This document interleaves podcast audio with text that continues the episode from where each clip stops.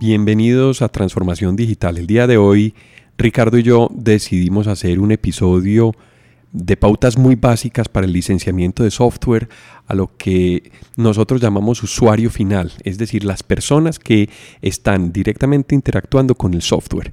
Iniciemos. Vivimos en una época de transformación, rodeados de información y tecnología. Prepárese para aprovechar el uso de las herramientas que ofrece Internet, la tecnología y las comunicaciones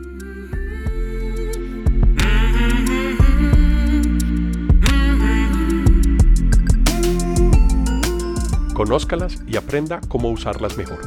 Bienvenidos.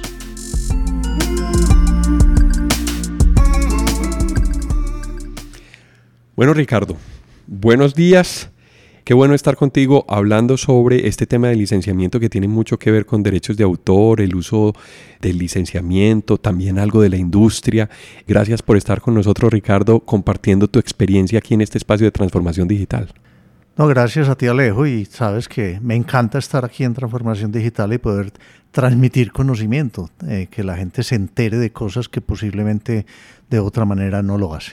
Ricardo, yo quisiera que este capítulo lo hiciéramos muy conversado sobre tu experiencia, sobre a lo que te has dedicado en temas de software, pero no tanto hacia lo empresarial, sino más de cultura general, para que las personas entiendan un poco más la industria del software, cómo funciona, cómo funciona el licenciamiento de Microsoft para usuario final, para hogares. Es decir, hay muchos aspectos que podemos explorar. ¿Por dónde empezamos? A ver, empecemos por decir que en podcasts anteriores hemos dedicado muy buen tiempo a software que se usa en las empresas, es decir, el software de los servidores, el Windows Server y el SQL Server, que ya hicimos un podcast sobre cada uno de ellos. Pero a la hora la verdad, ahora yo te decía, en una empresa puede haber 10 servidores y 500 empleados. ¿Qué usan esos 500 empleados? ¿Y qué se usa en la casa? ¿Qué es lo que más se usa en un computador? Y sabemos si estoy bien, si estoy usando el software que es y lo estoy usando legalmente. Entonces hablemos de los dos programas de software más utilizados en el mundo, que es Windows, el Windows del escritorio, el Windows del PC y el Office. El Office se volvió un estándar de facto y ya casi que se vuelve un genérico. Y una baja de cálculo, todo el mundo dice, no, es que yo lo hice en Excel, porque inclusive algunas entidades que me requieren información que yo debo estar enviando periódicamente, si yo se las mando en una hoja de cálculo que no sea de Excel me la rechazan, o sea que se volvió un estándar de facto. Es un estándar. Entonces hablemos del software que se usa en los computadores personales, o sea, el usuario final, que es un usuario final que puede estar en el lugar o puede estar en las empresas. Súper buen punto de inicio. ¿Qué tal si arrancamos por los sistemas operativos, Ricardo? Entonces, hablaste de Windows, pero el sistema operativo Windows tiene muchos sabores o tenía muchos sabores y eso ha venido cambiando un poquito. Háblanos un poco de eso. El sistema operativo Windows, pues eh, quien está metido en la informática sabe que hay distintos sabores, pero para muchos usuarios, sobre todo el usuario casero o el usuario que no le interesa ni le gusta la tecnología, simplemente es Windows. El 95% más o menos de los computadores, de los PCs que se venden en el mundo con un sistema operativo eh, tradicional, traen Windows trae Windows preinstalado. ¿Cuáles serían los equipos que se excluirían? Se excluirían los, Mac. Los Mac. Los Mac, básicamente. Y ahora unos poquitos que está sacando Google con un sistema operativo de ellos. Y de pronto Linux, pero es muy reducido Linux. Sí, sobre todo para computador eh, personal. Otra cosa es en, en los servidores. Entonces, hay millones de personas expuestas al uso de un sistema operativo Windows. Resulta que como lo venía diciendo, la gran mayoría de los computadores que uno compra ya traen preinstalado un sistema operativo Windows. No conozco las últimas cifras, pero estábamos, podemos estar hablando de más del 90%. Habrá otros computadores que vienen sin sistema operativo. Y eso lo hacen básicamente por competir en precio, por poderle bajar el precio de los computadores. Y porque puede haber empresas que tengan unos tipos de licenciamiento, unos tipos de contrato que puedan proveer el sistema operativo a un costo que si el proveedor les rebaja más que su costo, pero lógicamente lo van a comprar sin, sistema operativo. Pero Microsoft hace negocios gigantes de millones y millones de copias de Windows con los fabricantes, entonces los costos son muy bajitos. Es más, ya es muy difícil que uno a un proveedor le diga yo necesito unos computadores sin Windows. Muchas veces le dice yo se los quito, pero no los rebaja el precio. Es más, ya conozco casos donde el proveedor le ha dicho yo se los quito, pero le cobro. Entonces le va a salir más caro quitarlo.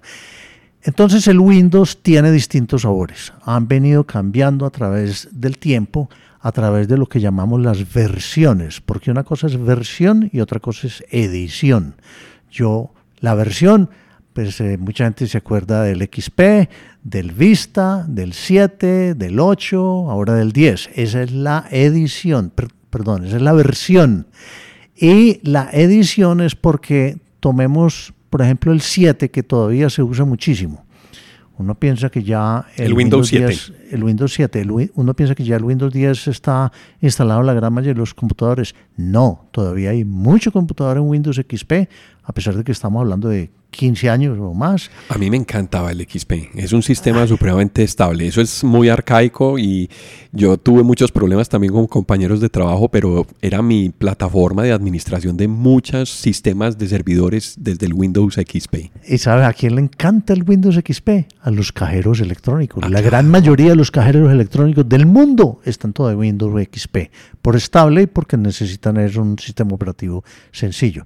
Pero hablemos de 7 que posiblemente es la base de instalada más grande en el mundo hoy en día de sistemas operativos puede estar todavía en Windows 7. Ya mucha gente está pasando a Windows 10.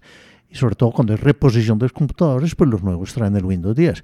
entonces en Windows 10 básicamente existía algo que se llamaba un Windows 7 Home, un Windows 7 Professional y un Windows 7 Enterprise. Esos eran los más comunes. Esas serían las ediciones. Esas son las ediciones. Windows 7 es la versión Home, Professional o Enterprise, las ediciones.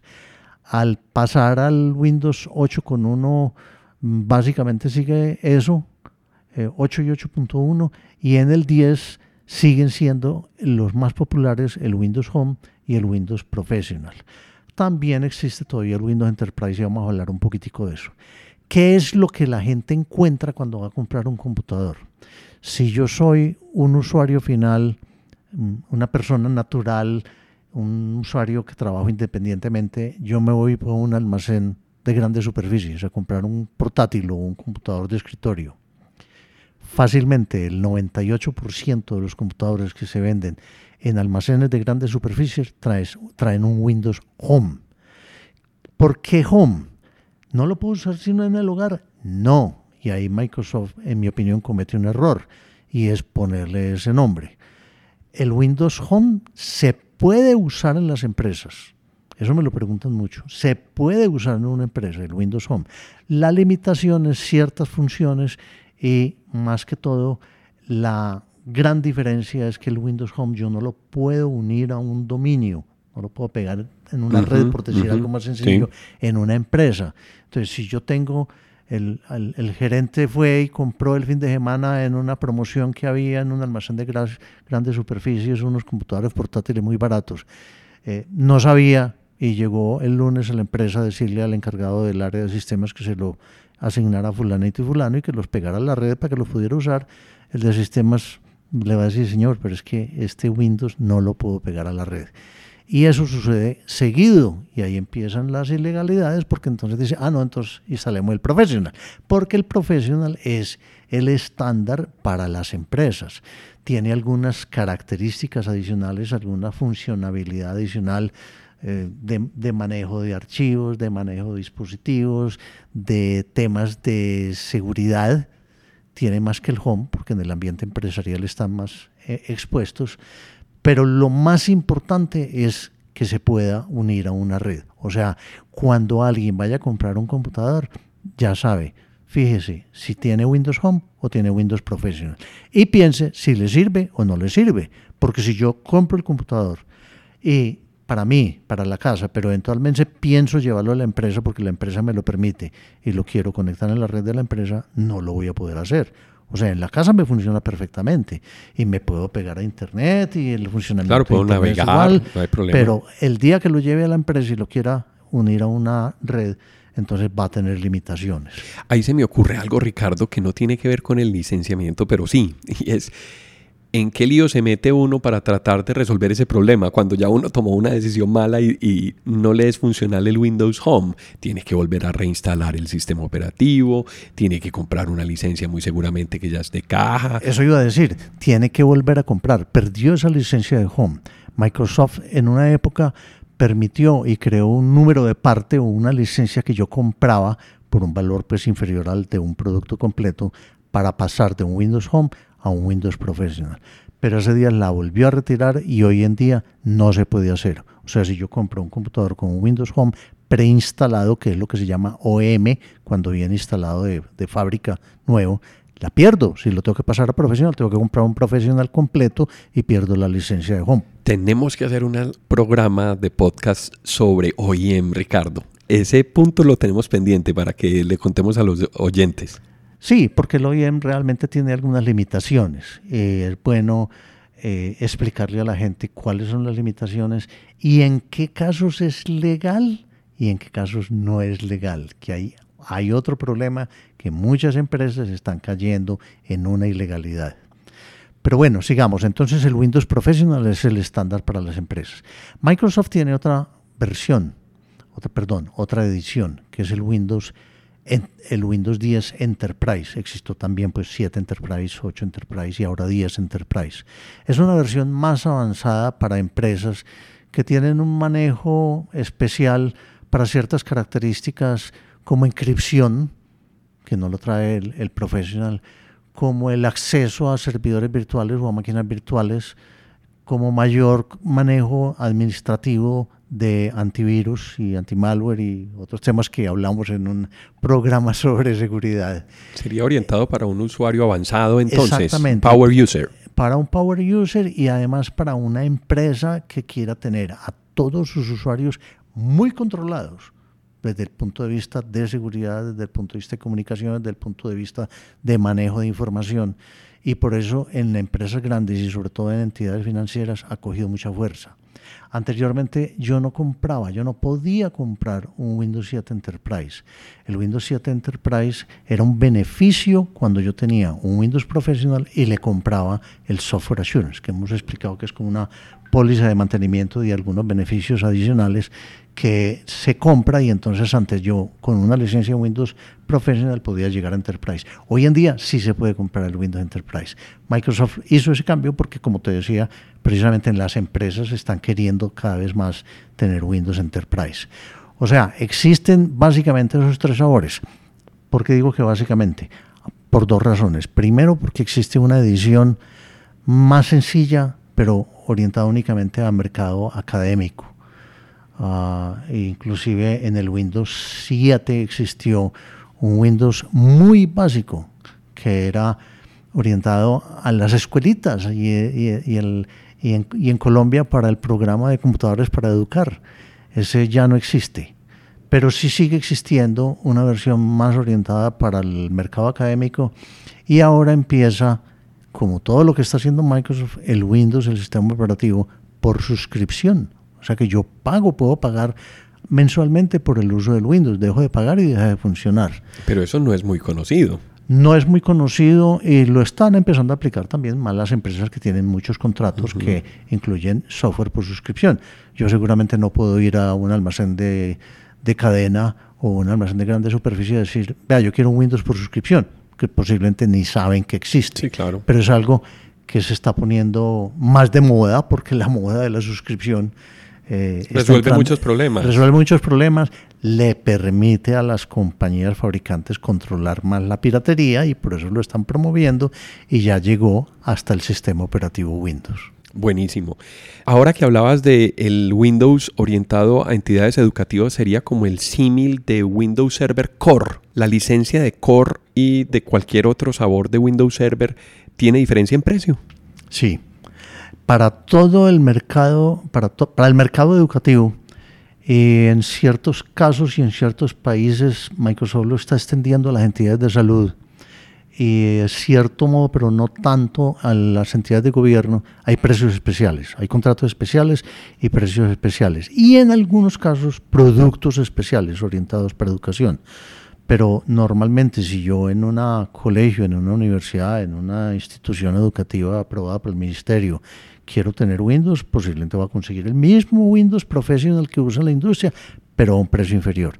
Para eso Microsoft tiene unas reglas de qué entidad aplica o cumple las normas para tener derecho a los precios de académico. Además, Microsoft está promoviendo mucho entre los estudiantes de las instituciones académicas para que usen también y tengan acceso a software, ahora que hablemos de Office, a precios inferiores.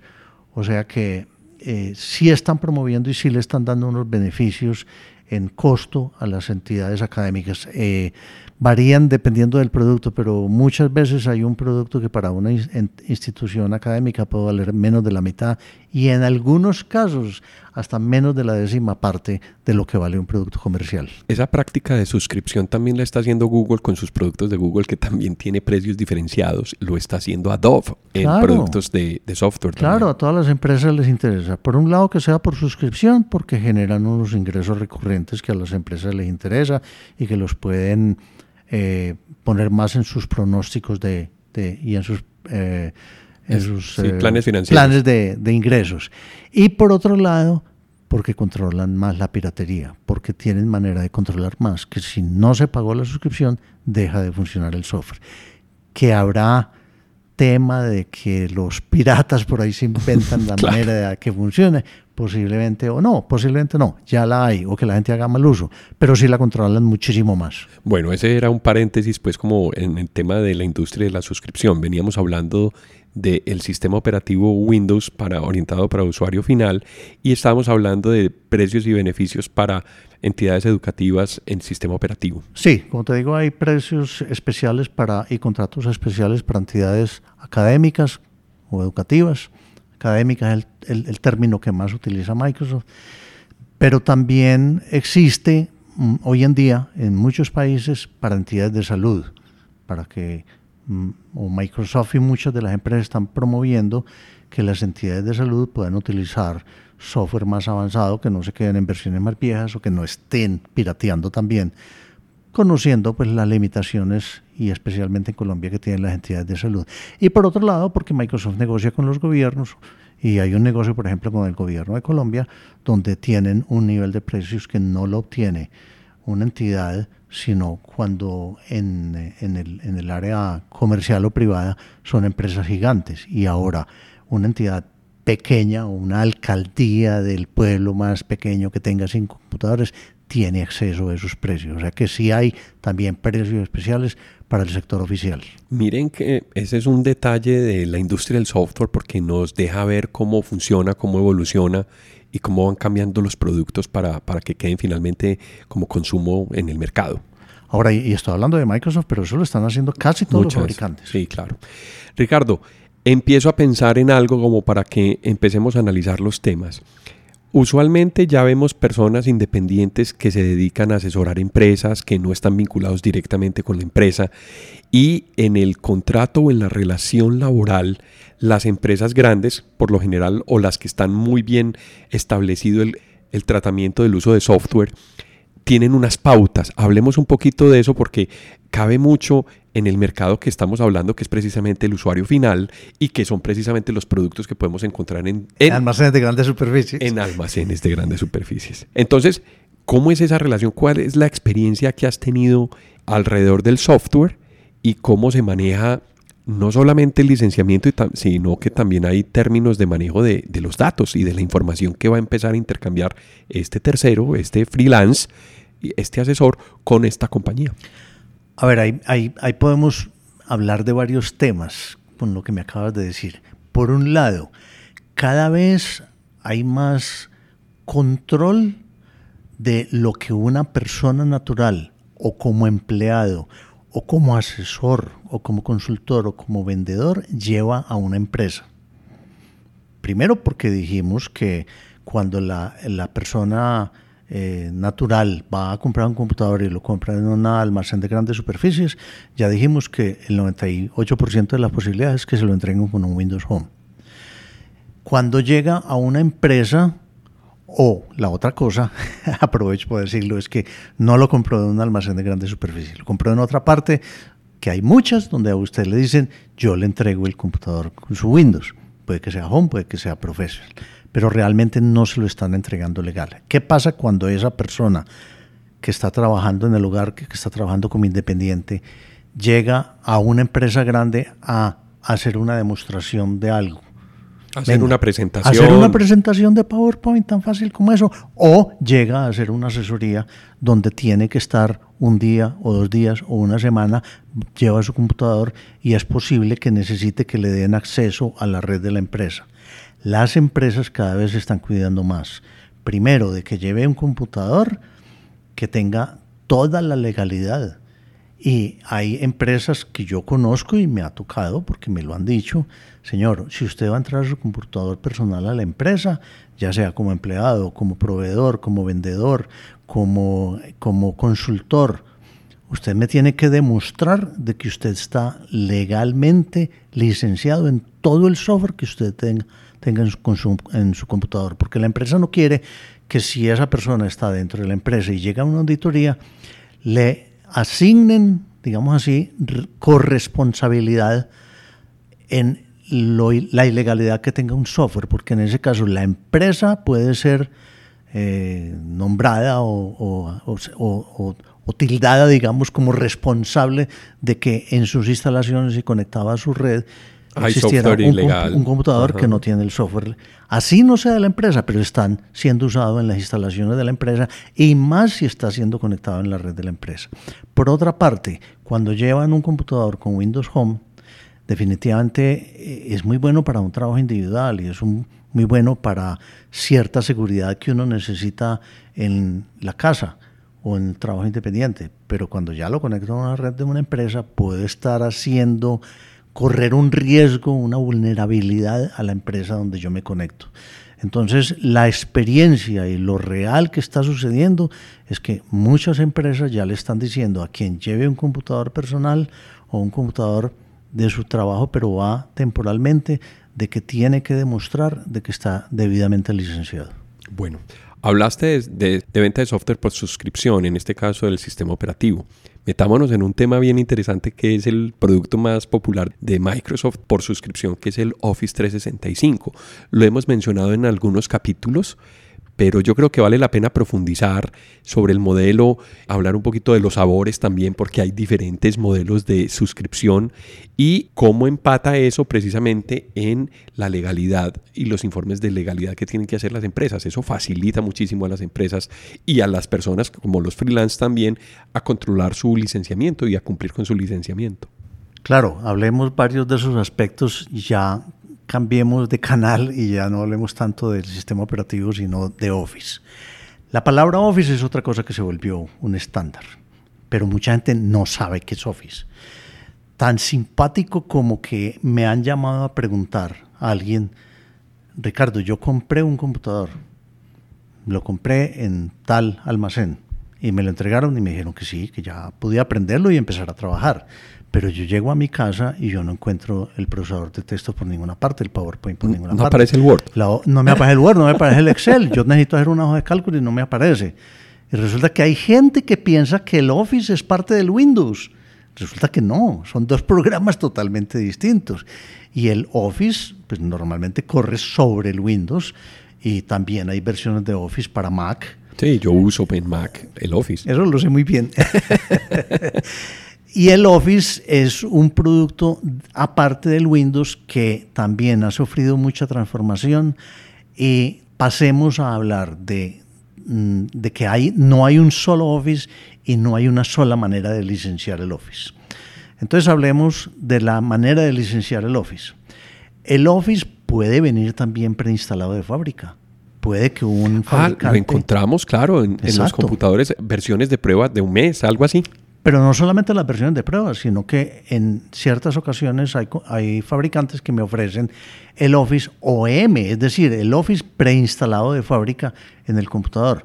algunas de las ediciones que vamos a mencionar, no todas. Entonces, eso ha hecho un poquito más complejo que los fabricantes instalen un Office porque no saben cuál va a necesitar el usuario final.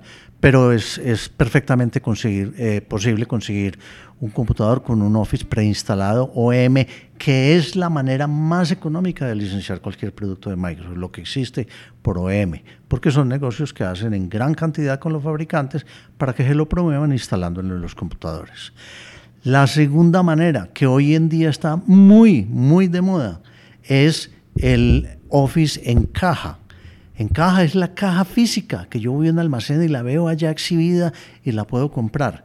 Microsoft venía prácticamente mm, acabando con la venta en caja, porque eso implica en muchos países un proceso de importación que puede ser complejo, pagar aduanas sobre eso, encarece el producto, eh, estar despachándole a los mayoristas, los mayoristas mantener un inventario, mandárselo a los canales. la logística es distinta. La logística es muy distinta y entonces estaban tratando de convertir todo a una manera de distribución electrónica, que ya lo vamos a hablar. Pero resulta que cuando empezó la campaña grande de legalización en, en Colombia y en muchos países de Latinoamérica, Microsoft, y yo todavía no lo entiendo y apenas ahora reaccionaron, dijo, vamos a sacar una promoción tanto de Windows, con un Windows que se llamó precisamente, o se llama todavía, kit de legalización. Quiere decir que me están ofreciendo un, un Windows completo que legaliza un computador que yo he venido utilizando o que por algún motivo yo no tengo la licencia del sistema operativo. Igual sacaron el Office, pero solamente en una edición, una edición que se llama el Office Hogar y Empresa. Yo lo puedo comprar, bueno, voy a corregir, realmente es el más común, pero también existe algo que se llama Office Hogar y Estudiante. Ese se consigue en caja, solamente en caja, eh, hay una pequeña excepción que es algunos fabricantes del exterior que lo pueden preinstalar, o sea que existe OEM, pero solamente en algunos fabricantes y llegan a Colombia preinstalados. Pero en Colombia realmente solamente se está mercadeando el Office Hogar y Empresa y el Office Hogar y Estudiante en caja, en un precio muy económico, porque si yo voy a comparar con lo que vale en otros países o con lo que me vale el siguiente Office, la siguiente edición de Office, estoy obteniendo un ahorro alrededor del 40%. Microsoft sacó eso desde la versión 2010 y dijo, esto lo vamos a tener por un tiempo mientras la campaña de legalización para ayudar a empresas que posiblemente tienen que comprar muchos Office para que puedan hacer la inversión inmediatamente. Pues resulta que ya llevamos nueve años y la promoción sigue y las condiciones siguen. Entonces ahí quiero repetir, este es el que se consigue en caja. Porque las empresas grandes, y si no existiera esa promoción, ya existe otro tipo de licenciamiento que es lo que se llama licenciamiento open o los contratos de empresas grandes, contratos antes Select, ahora MPSA, el contrato Enterprise o otro tipo de licenciamiento, que es un software que genera la licencia Microsoft, digámoslo electrónicamente, y me manda una información para que yo entre a una página web de donde puedo descargar el medio y las claves que tengo que usar. Eso es lo que normalmente usa una empresa. Pero el hogar y estudiante y el hogar y empresa existe, mm, como digo, desde la versión 2010, después la 13, después 2016 y ahora 2019. Es muy popular porque sigue siendo mucho más económica. Hay que tener en cuenta algo muy importante y es que en el hogar y empresa ha habido mala información. En el hogar y empresa bueno, primero que todo, el hogar y estudiante, como su nombre lo dice, es para hogar y estudiante. No es legal para utilizar en una empresa. No es legal. Y el hogar y empresa al principio cuando salió decían, ah, entonces yo puedo instalar uno en el lugar y otro en la empresa, en dos computadores. No. Y desafortunadamente ese nombre se conserva. Es más, al principio se llamaba Office eh, para hogar y pequeña empresa. Sí, lo vi mucho en campañas web. Exacto. Y se llamaba pequeña empresa. Entonces la grande empresa diciendo, yo no puedo comprar. Y Microsoft decía, no, es que es recomendado para empresas hasta 25 computadores. No, no es cierto. Que tanto que después dijeron, no, le vamos a cambiar el nombre y ya, le quitaron la palabra pequeña. Ya se llama Office, Hogar y eh, Empresa, no pequeña empresa. Y hay empresas, yo conozco empresas y entidades oficiales que han comprado 500 y 1000 cajas de esas por el precio. porque está 40 o 50% más barato que otras ediciones de Office. Ahora, ahí ya voy a hablar un poquitico sobre las diferencias de los dos, pero quiero advertir algo. En el Office, hogar y empresa encaja, ese que está más económico y por eso muchos, mucha gente lo está comprando. Hay en este momento dos problemas grandes. Uno, la falsificación. Nos habías hablado. Ya lo había hablado. Hay mucha caja falsificada, muy difícil de detectar. ¿Qué hago para no incurrir en ese problema?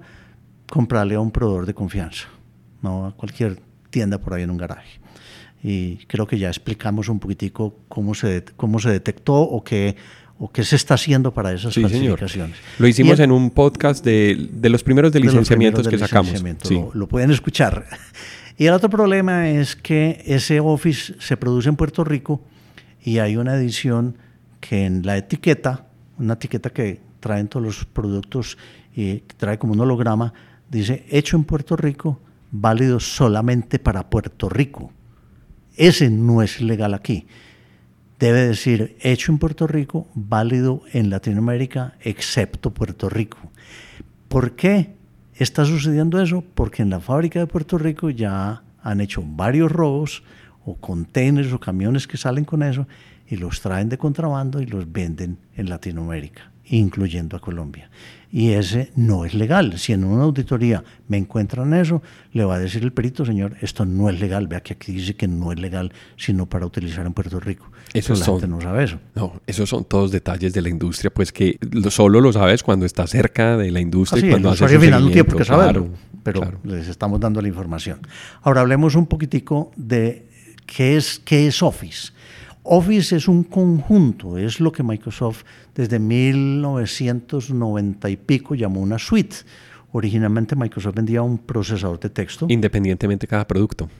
una hoja de cálculo, un programa de presentación y después dijo, estos son herramientas de productividad que se usan en el escritorio, en el computador de escritorio, eso no es para un servidor. Vamos a juntarlo, vamos a ofrecer la posibilidad de comprarlo juntos, lógicamente con un precio más favorable que comprar cada uno de los componentes. Pero eh, durante el tiempo se han creado distintas ediciones, distintos sabores de Office. Sería como diferentes combinaciones de los productos que vienen, ¿cierto? Exactamente. Por eso muchas veces la gente dice, yo necesito un Office. Y digo, ¿pero cuál Office? No, pues el Office de Microsoft. Señor, pero es que de Office hay muchos, ¿cómo así? Mucha gente no sabe que hay distintas ediciones de Office. Y hoy en día en las últimas ediciones podemos hablar de cinco ediciones distintas, sin contar que hay unas ediciones de estas que también están disponibles para Mac. Pero lo normal hoy en día es cinco ediciones y una, afortunadamente, Microsoft la está reemplazando o, la, está desapareciendo, llamémoslo más bien así. Hay dos ediciones que para mi, mi parecer Microsoft se ha equivocado en su nombre que ya las mencionamos, que son el hogar y estudiante y el hogar y empresa, porque entonces la una es válida para usar en el hogar, pero la otra, y, no se puede usar en la empresa, pero la otra se puede usar en el hogar y la empresa. Yo creo que le debían haber puesto un nombre distinto, pero bueno, ya es muy tarde para cambiarlo. Esas están en promoción, se consiguen en caja, eh, como dije, solamente hoy en, en algunos fabricantes que lo traen ya preinstalado de Estados Unidos. Existe otra edición que está tendiendo a desaparecer. Microsoft ya anunció que la iba a desaparecer, que llama el Office Professional. Y ojo con otra cosa que la gente no sabe, que existe un Professional y un Professional Plus. El Professional se conseguía OEM y se conseguía también en caja, pero ya Microsoft lo está descontinuando, o sea que no voy a hablar de ese. En el hogar y estudiante y en el hogar empresa, siempre ha traído y siguen trayendo lo básico para una empresa, que es el Excel, el Word, el PowerPoint y otro programa que desafortunadamente no lo usamos mucho y poca gente lo conoce, me parece excelente, que se llama OneNote.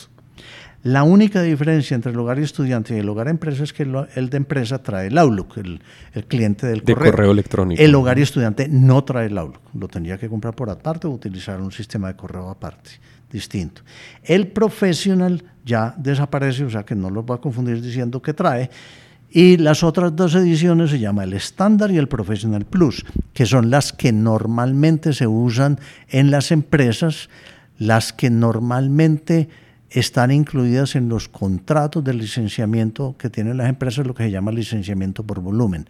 Esos no existen en caja, no existen eh, para comprarlo preinstalado en un computador, son los que compran las empresas en sus contratos de licenciamiento para surtirse, llamémoslo, de, del, del Office en, para sus computadores. Cuando, son, cuando tienen que ser instalados por volumen, entonces los medios de instalación ya se entregan diferente y el proceso de instalación es diferente. Exacto, de todas maneras sigue siendo una licencia electrónica. Ah, claro. Desde hace mucho. Ya en ese no se, no se entrega una caja. Una empresa necesita 500 Office, los compra y eso se generan las licencias en una página de internet. Es una licencia virtual o electrónica y le asignan unas claves para su instalación que solamente quien tenga un correo y una autorización puede descargar esas claves. El estándar y el Professional Plus es entonces lo que más vamos a encontrar en las empresas. El estándar y el Professional traen básicamente, pues o volvemos a lo básico, el Word, el Excel, el PowerPoint y el OneNote.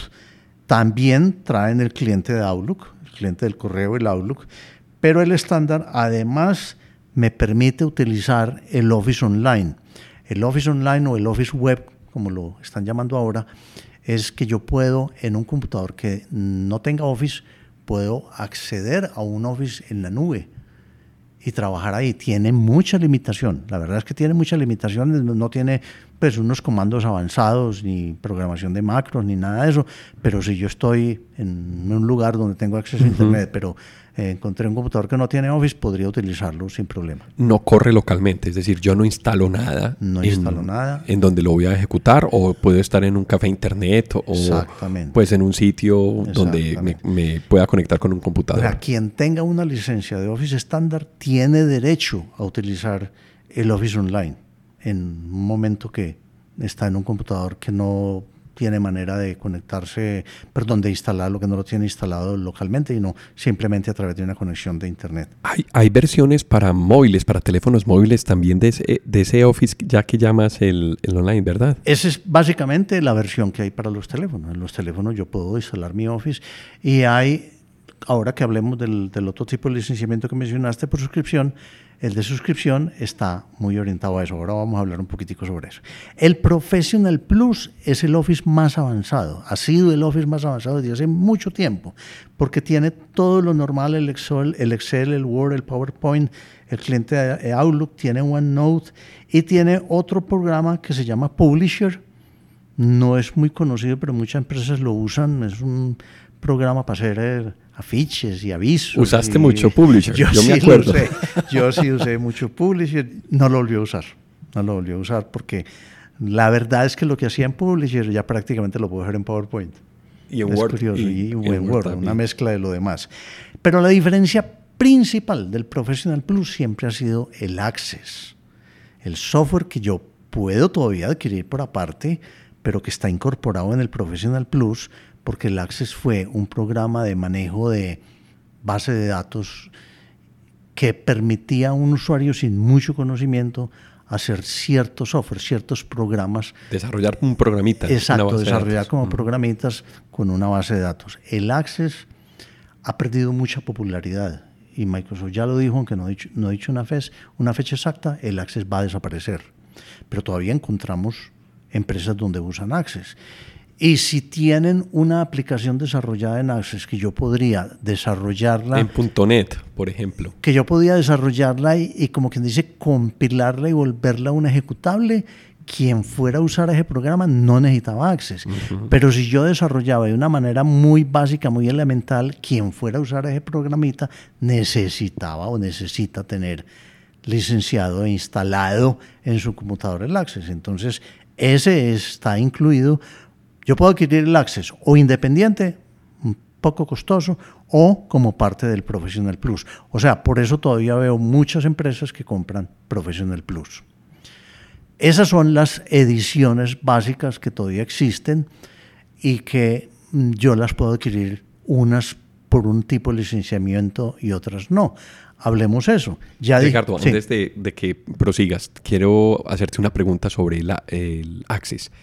En las empresas, ¿cuál ha sido tu experiencia? ¿Siguen usando mucho Access o ya ves pocas empresas usando Access o más bien son programas viejos? ¿Qué te encuentras en el mercado? El Access todavía se usa, sobre todo en lo que llamamos aplicaciones legacy, aplicaciones muy viejas. Muy viejas. ¿Qué pasa? Ya sí está desapareciendo su uso porque como base de datos y si una empresa necesita usar un poco más eh, características avanzadas de manejo de base de datos, se están pasando a SQL. Y es lo que Microsoft quiere, que la gente se pase a SQL. Es una base de datos pequeña, es una aplicación sencilla. Entonces Microsoft dijo, use el SQL Express, que es gratis, no lo tiene que licenciar. Pero hay aplicaciones de esas que se han vuelto más grandes, más grandes y ya el Access no tiene la capacidad para eso. Entonces Microsoft lo que está pretendiendo es que la gente se pase a otra base de datos que en Microsoft es el SQL. O sea que ya sí está desapareciendo muchísimo, ya es, ya es raro encontrarlo. Contrario a lo que pasó con Fox. Con Fox Pro. Y con Fox Pro. La base de datos Fox Pro y el lenguaje de programación de Fox Pro lo utilizaban mucho las empresas para hacer programas no muy sofisticados. Microsoft dijo, Mm, en un momento voy a sacar la última versión de Fox. Estoy hablando hace como siete, ocho años. Y mm, lo iban a suspender y no lo suspendieron porque especialmente en Latinoamérica y muy concretamente en Colombia era impresionante la base de datos, la base de instalación de Fox Pro y la cantidad de uso que las empresas le daban al Fox Pro. Todavía lo usan, todavía hay muchas aplicaciones en Fox Pro. Ya Microsoft hace como un año, un poco más, suspendió la venta del Fox Pro, pero lo incluyó en otros paquetes de desarrollo para que todavía se le pueda dar cierto soporte. O sea, todavía se usa Fox Pro eh, en, en, cantidad considerable en Latinoamérica. Es el mercado donde más se usa el Fox. Ya hemos hablado muy extensamente sobre el, Office 365, perdón, hemos hablado sobre el Office, pero no hemos hablado sobre el Office 365, que sería la versión de suscripción del Office. Exactamente, hemos hablado de estos, de estos, eh, estas ediciones dijimos que el Home Student y el Home Business existen como caja y en, el, y en cierto caso como OEM, como preinstalado. El profesional eh, se encontraba mucho como OEM, pero ya desaparece. Y el estándar y el Professional Plus como licenciamiento por volumen, no existen como OEM. Ahora, Microsoft desde hace mucho tiempo, y creo que lo mencionamos en otro podcast, eh, arrancó con el sistema de ofrecer Office por suscripción, pero por suscripción y en la nube. Primero en la nube, que lo tenía que utilizar en la nube, y después por suscripción, que lo podía instalar localmente. Y ese creo que mencionamos que originalmente tuvo otro nombre, se llamaba Vipus. También lo mencionamos en Business otro podcast. Productivity Online System. Y empezó solo para el Office. Ya después eh, quería agregar otros productos y cogió ya mucha fuerza y le cambiaron el nombre a Office 365. Error que cometió, error que Microsoft acepta, porque después lo fue volviendo más una modalidad de licenciamiento, un tipo de licenciamiento, o sea, licenciamiento por suscripción. Yo no compro una licencia perpetua, yo voy pagando por uso y hay manera de comprar licenciamiento por mes o por año o en cientos contratos empresariales por tres años pero yo no soy dueño de la licencia y si yo dejo de pagar, es como un celular, que si yo dejo de pagar, deja de funcionar. Sí, correcto. Entonces tienen sus controles para que lo puedan bloquear y deje de funcionar si yo no estoy pagando la suscripción. Esa suscripción, esa modalidad de mm, vender el Office empezó solamente con el Professional Plus. Y hoy la gran mayoría de los planes incluyen el equivalente del Professional Plus. Pero ya hay otros planes para empresa pequeña o mediana lo que se llaman los planes de negocio, los business plans, que incluyen un equivalente del estándar, del Office estándar. Ahora, la ventaja de esas suscripciones es que normalmente, y ahora ya han sacado muchas modalidades también de Office 365, suscripciones específicas para eh, personas que trabajan independientemente, suscripciones específicas para un hogar, eh, suscripciones para empresas grandes, pero lo normal es que una suscripción que se hace por usuario eh, debe o permite que ese usuario instale el Office hasta en cinco computadores. Eso es real, eso sí es real, que me permite manejar cinco dispositivos, pero la norma dice que es del mismo, usuario. usuario.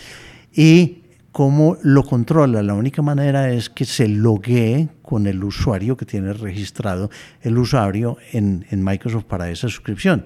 Desafortunadamente, aquí le venden a las empresas, las empresas que no saben, a las empresas que están ilegales, le dicen, no, compre una suscripción. No más, le sale mucho más barato y lo va pagando poco a poco. Él lo instala en cinco computadores y le dice a esas personas que entren con el mismo usuario.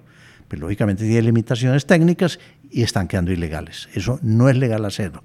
Office 365 ofrece esa posibilidad de no tener que hacer una inversión muy grande en, en licencias perpetuas, de ir pagando a medida que yo lo voy usando y, e inclusive hay planes, hay muchos planes que me permiten aumentar o disminuir la cantidad de suscripciones o suspender las suscripciones en momentos determinados. O sea, eso lo ha facilitado mucho.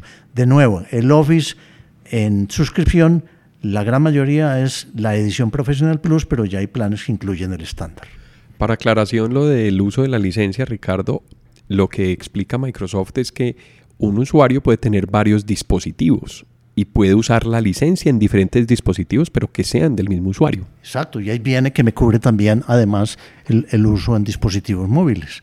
Y por eso también se ha vuelto ya más eh, popular el uso de, de un Excel o de un Word así sea para abrir los archivos y yo mirar alguna información en los dispositivos móviles. Claro, pero no es para instalarle a cinco usuarios diferentes, tiene que ser los dispositivos del mismo usuario. Exactamente. No, Ricardo, un tema muy explicado, pues muy detalladamente, nos fuimos a detalles de producto, el conocimiento tuyo y la experiencia que tenés en el mercado, pues es gigante. Muchas gracias por compartirlo, Ricardo, y, y por estar en Transformación Digital. Con mucho gusto, Alejo. Como siempre, un placer poder comunicarnos con los, con los usuarios que escuchan estos podcasts. Ojalá que toda la información que les brindemos eh, sea de su beneficio y eh, hasta donde podamos, si quieren que tratemos otros temas distintos, nos dejan los comentarios y buscaremos si nosotros somos capaces de hacerlo, buscamos un experto en el tema. Claro que sí. Escríbanos, ya saben dónde encontrarnos. En, la, en el episodio pueden encontrar la descripción de los correos electrónicos y cómo contactarnos. Esto fue Transformación Digital. Nos vemos en otra oportunidad. Hasta pronto. A quienes nos escuchan y nos acompañaron a lo largo de este episodio, muchas gracias por estar en Transformación Digital. Recuerden que pueden escribirnos por correo electrónico a la dirección Alejandro R gmail.com. También pueden visitar nuestra plataforma ingresando a la dirección https apelaes.podbean.com. En la aplicación de Podbean pueden dar clic a me gusta y dejar sus comentarios. Este podcast está disponible en las plataformas de Apple Podcast, Spotify, Google Podcast, Deezer, iBox, Stitcher, además de la aplicación de Podbean. También cuéntenos qué temas quisieran escuchar en eh, futuros episodios. Si les gustó el tema y si quieren apoyarnos en transformación digital, por favor compartan este episodio con sus amigos y con las personas a quien les pueda interesar estos temas. Esto fue Transformación Digital. Hasta pronto.